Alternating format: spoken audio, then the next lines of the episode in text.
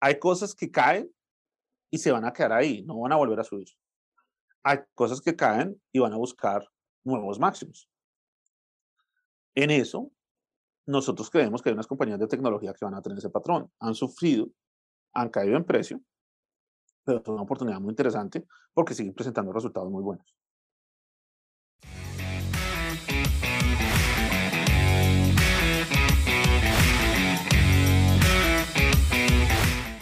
Bienvenidos al podcast de los Game Changers, un espacio para entender aquellas empresas y tecnologías que están definiendo el futuro y cómo invertir en ellas.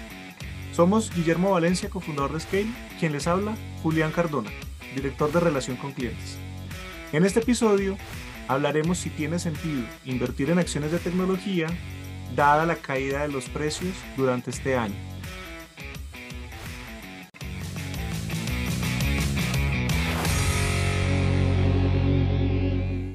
¿Cómo vas, Guillermo?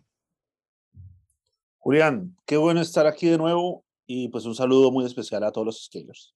Bueno, también bienvenido de regreso. Esta semana estuviste en Nueva York en diferentes reuniones con diferentes clientes y, y personas del, del, mercado. ¿Qué conversaciones tuviste que nos puedas compartir y cómo están viendo los inversionistas institucionales el panorama en este momento de inversión en bolsa?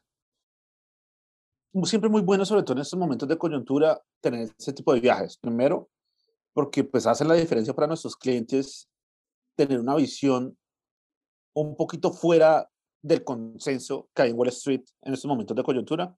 Y dos, pues también conocer cuál es la visión dominante. Es un momento de pánico, es un momento que hay caídas fuertes, es un momento donde la narrativa más fuerte es inflación y tal vez burbuja de tecnología. Entonces, para mí es muy valioso reunirme con ciertas mentes que llevan muchísimo tiempo en el mercado y son muy buenas a la hora de curar y de diferenciar la señal de ruido. Entonces, el tema grande es, es el Nasdaq una burbuja o no. ¿Va a seguir el Nasdaq el destino de ARK y Cathy Wood o hay una diferencia? Y es algo en lo que coincidimos que es muy diferente encontrar tecnología no rentable versus tecnología rentable. Y, digamos que eso fue la conversación más dominante, Julio. Súper, súper, qué chévere, qué, qué, qué, interesante estar viendo eso y, y, quisiera ahorita profundizar un poco más en estos temas de tecnología rentable y no rentable. Y ahora que, que, tocabas este tema de que si burbujas, que inflación, todos los, todos los términos macroeconómicos que, que hemos estado escuchando en los últimos últimas semanas en los medios de comunicación, pues siempre me, me, trae a la mente como cómo elimino el ruido y en qué me debería fijar. Y algo que, que, muchas veces siempre me pregunto, si solo pudiera ver una gráfica, solo pudiera ver algo particular que me pueda dar una información relevante, ¿cuál sería esa? Pues Julián, yo creo que cogería una compañía de energía tipo Exxon y la compararía contra los bonos del tesoro y miraría las variaciones año a año y uno ve claramente algo súper claro algo. Este es un mundo que va a tener inflación. Y en la inflación uno quiere tecnología y acciones y quiere evitar bonos. Ese es el cambio grande que está pasando. Pero mientras eso se descifra, todo cae. Y como que indiscriminadamente todo es malo. Pero cuando el mercado empieza a procesar ese nuevo estado de la economía, van a nacer oportunidades interesantes, tanto en tecnología como en esos commodities industriales. Guillermo, ¿y por qué la respuesta así como tan rápida por Exxon? ¿Por qué particularmente como que fue así como súper clara para ti, pero de repente me gustaría entender un poco más por qué Exxon contra los bonos o comparado con los bonos? Podría ser cualquier compañía del sector de energía, podría ser el mismo ETF de energía XLE, funciona. Exxon, porque es una compañía con un muy buen management y que si al sector de energía le va bien, pues ellos lo van a hacer también muy bien. Entonces, digamos que fue algo que se me ocurrió naturalmente porque, digamos, también es una de las darlings de Warren Buffett. Entonces, si es por valor, sería una compañía que tiene valor. Y si es por el tema macro, que le estamos apostando el petróleo, entonces también. Entonces, digamos que fue por esa combinación de esas dos cosas.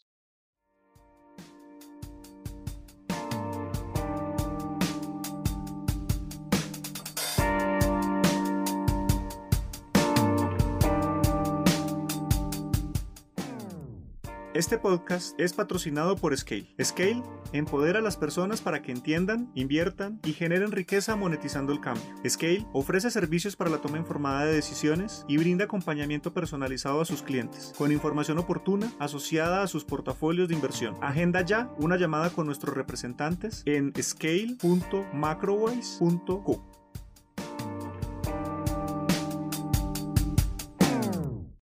Guillermo, y ahorita eh, sale el tema del petróleo en la conversación. Me recuerda una gráfica que precisamente estuve estudiando esta semana. Las gráficas muestran que los bonos están yéndose en negativo. El oro ha bajado de precio, que también era un, refugio para los inversionistas en, en, tiempos de volatilidad inflacionarios. Y bueno, las acciones de la bolsa en general también se veían cayendo, pero los commodities, pues dada la situación energética y todo lo que pasó con el petróleo, el gas, pues se veían subiendo. Entonces, me generó mucha curiosidad por eso cuando saliste de frente con el tema de, de, parar acciones en empresas de energía versus lo que yo estaba viendo en, los commodities. ¿Qué observaciones tienes tú ahí de repente? ¿Qué se, qué se está hablando en, en Nueva York en este momento respecto a esta situación?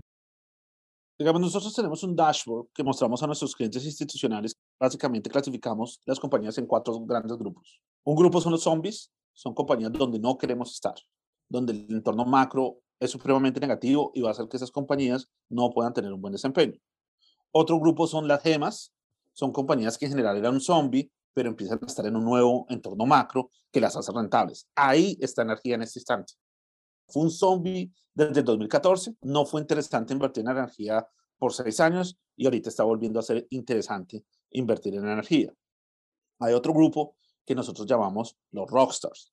Los rockstars son compañías que tienen un monopolio dominante y siguen teniendo márgenes interesantes y siguen presentando oportunidades. Y el último grupo son los ícaros. Ahí es donde están las burbujas. Son compañías que tienen promesas de modelo de negocio supremamente interesantes, también a veces una arrogancia en que van a poder dominar el mercado y pues que han tenido un comportamiento supremamente acelerado en los precios que va a ser muy probable que haya una gran corrección. Ahí están, por ejemplo, los fondos ARC o ahí está también Netflix, son Ícaros. Ícaros de la leyenda, el que quería tocar el sol con alas de cera y terminó cayendo en la mitología griega. En esa clasificación, Exxon es un gem. En esa clasificación en Nasdaq es un rockstar. ¿Y qué queremos? Queremos gemas y rockstars en el portafolio. ¿Qué queremos? Invertir en el problema, que es la energía. Hay una crisis energética mundial y también queremos invertir en la solución, que es una reconfiguración en la manufactura y las cadenas de valor mundial que van a necesitar compañías de tecnología. Entonces, esa es la manera estructural como estamos haciendo el allocation del dinero. Voy a aprovechar, Guillermo, que, sacas estos términos, que son términos que trabajamos internamente para precisamente agrupar ciertos grupos de empresas, para enfocarnos realmente en lo que tiene sentido y eliminar el ruido rápidamente. Los invito a seguir también nuestro blog en LinkedIn a todos nuestros oyentes. Hay un blog que, que, que publicamos en LinkedIn todas las semanas, en donde vamos precisamente a ampliar estos conceptos de zombies, gemas, rockstars e ícaros, porque es bien interesante y probablemente conforme vayamos avanzando en el podcast, vamos a estar compartiendo también un poco cuando vemos una empresa, en qué, cómo, cómo la estamos categorizando, porque pues tiene mucho sentido a la hora de, empezar a contextualizar el panorama y no necesariamente estar hablando en términos técnicos profundos. Entonces, Guillermo, súper. Y eso ayuda a cerrar un poco también la situación de energía, la situación de los materiales precisamente, y es que los materiales pues están volviendo a tener un, resurgimiento, ni hablar de, de, la disrupción que hay en las cadenas de valor a nivel mundial, que pues está generando una dinámica ahí importante, no solamente en materiales de energía, también en materias primas de alimentos, en materias primas de fertilizantes, pues que está generando toda una dinámica en el mundo. Juli, yo creo que también es muy importante mencionar y, y cuando preguntaste de aquella gráfica, como que más información nos da. Entonces hablamos de Exxon y de los bonos que nos decían, ah, inflación en el mundo. Entonces la segunda pregunta natural es, ¿qué de lo que tenemos en general le va muy mal con ese escenario? los latinoamericanos, en general, tenemos todos los huevos puestos en una misma canasta que se llama la moneda local y después en finca raíz en el país pues de origen. Entonces, esas dos cosas pueden ser muy frágiles en un ambiente inflacionario, en un ambiente de inestabilidad social o en un ambiente de cambio de contrato social en el país, ya sea porque hay un giro político importante. Entonces, esas son las preguntas que nos tenemos que hacer. dónde podemos tener la mayor pérdida en ese escenario y cómo la podemos evitar y dónde podemos tener las oportunidades de ganancia en ese escenario inflacionario. Precisamente, clientes nuestros que, que, que, pues, que están expuestos pues con este riesgo de la moneda latinoamericana perdiendo valor con el dólar y las situaciones que pueden haber también en temas de, de, de bienes raíces, pues me preguntan, está cayendo tecnología, ya ha bajado considerablemente del, del máximo que tuvimos el año pasado, que fue alrededor de noviembre, al, a los valores de hoy está más o menos cayendo casi un 30% el Nasdaq. Recordemos que el Nasdaq es una de las bolsas de Estados Unidos donde cotizan las empresas de tecnología y pues seguir cómo se comporta eh, todo ese mercado de tecnología pues nos da referencias precisamente del comportamiento. Por eso hablamos mucho del índice Nasdaq y si Nasdaq sube o Nasdaq baja. Y con esta caída, pues los clientes me están preguntando, oiga, si Nasdaq ha caído lo que ha caído este año, ¿tiene sentido empezar a comprar tecnología? ¿Tiene sentido empezar a, a, a escoger ciertas empresas y o compro todo en un ETF? Vámonos un poquito a hablar de eso, Guillermo, ¿cómo, cómo se ve el mercado desde esa perspectiva y buscando alternativas de dónde sí podría haber una oportunidad en lo que va de este año? De acuerdo, muy, muy pertinente esa pregunta. Yo creo que cuando uno mira un índice como ARC, pues está teniendo una caída del 80%. Entonces la pregunta con el Nasdaq es, ¿compramos o esto es una navaja cayendo que para qué me le meto porque va a seguir perdiendo? Existe esa opción. ¿En qué escenario estamos? Nuestra manera de filtrar eso es por los márgenes, es, es, por los profits, es por las ganancias que tienen esas compañías. Y listo, ¿hay fluctuación? Sí, esa es la primera lección. Si yo creo que hay un activo libre de riesgo en el mercado, eso no es verdad en este mundo con inflación no existe un activo de riesgo en el mercado, luego voy a tener volatilidad en todo. Luego, obligatoriamente, yo tengo que gestionar esa volatilidad. Ahora, hay cosas que caen y se van a quedar ahí, no van a volver a subir. Hay cosas que caen y van a buscar nuevos máximos. En eso, nosotros creemos que hay unas compañías de tecnología que van a tener ese patrón. Han sufrido, han caído en precio, pero es una oportunidad muy interesante porque siguen presentando resultados muy buenos. Y precisamente en el podcast anterior estuvimos usando a Google como ejemplo. En esta, en esta ocasión, en esta conversación, no lo queremos poner como un, un, una, un consejo de, de inversión, pero retomando esa conversación y los invito, si no han escuchado el podcast anterior, que profundizamos mucho cuando hablábamos de tecnología rentable y tecnología no rentable. Quisiera de pronto reconectar ese, ese término ahí, Guillermo, con eso que estás hablando de estas empresas que de repente cayó su precio de la acción, se van a quedar ahí, la recuperación va a ser mucho más lenta o de repente no se recuperan versus otras empresas que son sólidas y que podrían recuperarse. Yo sobre todo veo riesgo grande en los bonos. Yo creo que los bonos van a tener una caída que va a ser muy difícil de recuperar. Y esa es la mayoría de la location que hay en el mundo, ¿sí? en los fondos de pensiones, etcétera, etcétera. En acciones de tecnología, yo cuando veo Microsoft, cuando veo Google, cuando veo un Amazon, pues no es un secreto que ellos tienen el monopolio de cloud. Y eso sigue siendo algo que es muy definitivo en la manera de hacer negocios hoy. Luego, yo no veo esas compañías de tecnología como que tienen una sola vertical, sino que son un conglomerado de tecnología que se necesita para la inteligencia artificial, que se necesita para smart cities, que se necesita para healthcare, que van a empezar a tener un impacto en biotecnología. Luego, está pasando una sinergia entre la capacidad instalada que ellos tienen y muchos otros sectores. Entonces, en esos grandes de tecnología yo veo aún muchísima oportunidad y que sí, toca hacer una diferenciación entre qué es rentable en el Nasdaq y qué no es rentable en el Nasdaq. Y solo con esa diferenciación ya hay una oportunidad clave para invertir en ese entorno macro. Guillermo, y observando el mundo cripto, todos los proyectos de tecnología basados en, en blockchain, hay, hay, hay, muchas más cosas pasando detrás con el Web 3.0 dónde sí observar oportunidades y dónde empezar a, por manejo de riesgo, de pronto no, no entrar por, por el nivel de riesgo que tiene tan alto. ¿Cómo entraría cripto ahí? Comparemos, por ejemplo, cripto contra Google. Google es una tecnología madura, que lleva muchos años en el mercado y tiene un negocio claro maduro. Cripto es una tecnología emergente y toda tecnología emergente tiene un big band de implementaciones. De ese big band de implementaciones, tokens, un 95% va a desaparecer. Solo va a sobrevivir la purga aquellos que están llamados a dominar. Y van a salir unos nuevos. Van a salir unos nuevos que tal vez creen estas mismos grandes de tecnología, qué sé yo. Pero cripto está en ese proceso de purga. Entonces, cuando está en ese proceso de purga, la selección es muy importante. ¿Cómo seleccionar en ese mundo? pues uno no se tiene que enfocar en qué es lo que más renta, sino aquello que tenga más probabilidad de sobrevivir. Ese es el criterio de decisión para tener esos tokens. Estar de ojo, porque esos que sobreviven a la purga, pues van a ser una oportunidad genial de inversión. Cripto en este instante está en una purga, lo vimos con Luna. Luna era uno de los proyectos prometedores, con un backup eh, de inversionistas muy respetados en Nueva York y en California, em, con una velocidad de implementación de sus fundadores muy interesante, también con una capacidad de marketing en el desarrollo muy fuerte, pero tomaron un riesgo tecnológico, se la jugaron a crear un stablecoin, es decir, una moneda que está anclada al dólar eh, de manera algorítmica y por tratar de lograr esa quimera en el mundo cripto, que son los stablecoins, que es, si yo soy cripto, tengo que tener volatilidad, y si no tengo volatilidad, pues sos fiat. Y, el único que puede ofrecer la liquidez en el mundo fiat es un banco central, es la Fed. Entonces, esa implementación le salió costosa y por hacer esa implementación básicamente le costó todo el proyecto. Y pues Luna pasó a valer cero, a dejar de existir.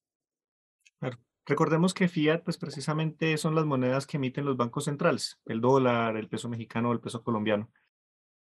Guillermo, interesante, interesante y también importante recalcar porque dentro de un portafolio de inversiones donde cripto puede hacer parte de este portafolio, pues es importante y, muy pertinente en estos tiempos de gestión de riesgo, pues precisamente identificar proyectos que realmente ya han pasado muchos años, en donde han pasado pruebas de diferentes tipos, en donde han sobrevivido literalmente subidas y bajadas, y pues ahí empiezan a aparecer ejemplos como Bitcoin, como Ethereum, principalmente que son los más maduros, los de mayor capitalización, pero pues de nuevo hay que estar observando, hay que estar atentos y tomando las evaluaciones pues para gestionar el riesgo de una manera apropiada.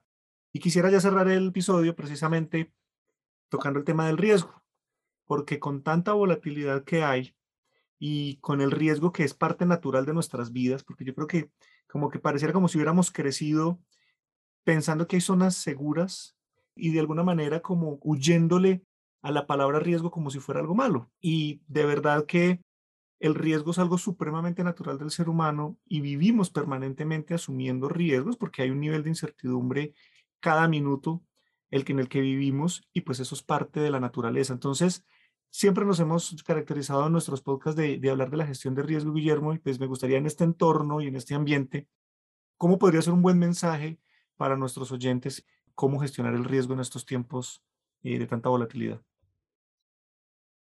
El primer mensaje es identificar en qué parte de la innovación tecnológica estamos, si es un Big Bang o ya es una tecnología madura, donde estamos enfocados en lo que ya consolidó. Y me llamó mucho la atención que tú decides, la vida es riesgo y el riesgo es vida. O sea, nosotros nacemos de una competencia de espermatozoides, de millones de espermatozoides, que solo uno de ellos logra sobrevivir la purga, madurar y convertirse en el ser humano que hoy somos. Luego, nuestro proceso natural fue así. Nuestro proceso natural tiene implícito toma de riesgo. Entonces nosotros tenemos que tomar riesgo, eso, es, eso, es, natural. No tomar riesgo es no tener exposición a la solución de los problemas. Entonces tenemos que saber qué tipo de proceso estamos. Si ya esa tecnología es, es, madura, si ese modelo de negocio, por decirlo así, ya fecundó, pues es otra aproximación a cuando aún no ha fecundado.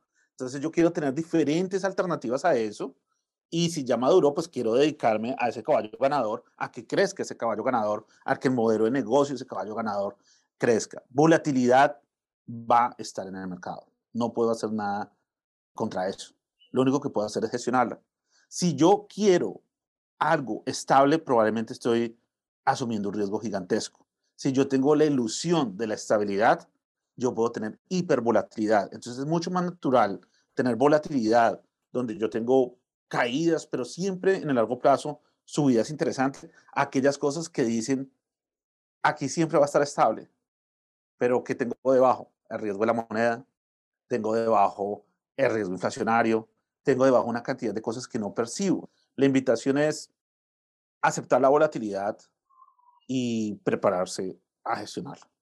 Y me gustaría complementar también un poco, asimismo cada persona deberá, dentro de su contexto de inversiones y dentro de sus características particulares del patrimonio, también tener mucha claridad y un buen plan de cómo empieza a asignar las bolsas de dinero precisamente para ir detrás de estas oportunidades o estas ideas de inversión. O sea, eso puede variar mucho de una persona a otra y también en el manejo del tiempo, ¿no? Una cosa es la asignación del dinero, qué tamaño de la bolsa y qué tamaño del riesgo va a correr, pero el otro también es por cuánto tiempo puede tenerlo y pensar que la volatilidad siempre se gestiona llevando las inversiones a largo plazo. No sé, Guillermo, si de pronto algo más pueda estar por ahí. El tamaño es supremamente clave. Digamos, una inversión como cripto, si uno invierte el 1% y llega a madurar, como nosotros pensamos que va a madurar, eso va a significar el 10% de todo el portafolio. Y si no maduró, pues perdió el 1%. El tema de saber definir el tamaño de una posición es supremamente clave y eso es lo que nosotros ofrecemos en nuestro servicio, es un acompañamiento a saber dónde puedo tener una mayor asignación y dónde debo tener una menor asignación. Me quedo con eso precisamente, en donde pues nuestro servicio para nuestros clientes pues le ayuda a, a tomar estas decisiones informadas, a eliminar el ruido y por otro lado pues a gestionar el riesgo cuando ya toma una decisión de invertir y lo puede hacer de una manera estructurada y planeada. Bueno, Guillermo, muchas gracias. Esta conversación era bastante pertinente en estos tiempos que estamos viviendo, esta semana que sigue cayendo precisamente el precio de las acciones de tecnología, pero queremos siempre encontrar oportunidades. Nuestro ADN es un ADN optimista, en donde siempre ante todas las circunstancias que puedan parecer negativas, nosotros estamos buscando oportunidades y cómo sí se puede y dónde sí se puede, de nuevo, tomando toda la responsabilidad que, que esto implica. Entonces, de nuevo, gracias a todos nuestros oyentes por hacer parte de este episodio. Los invitamos a seguirnos en nuestra cuenta de Instagram, arroba contactarnos a través de scale.macrowise.co y dejarnos sus preguntas o comentarios. Estaremos siempre muy atentos a responderlos, a interactuar con ustedes, siempre felices de trabajar con cada uno de nuestros clientes. Entonces, hasta el próximo episodio.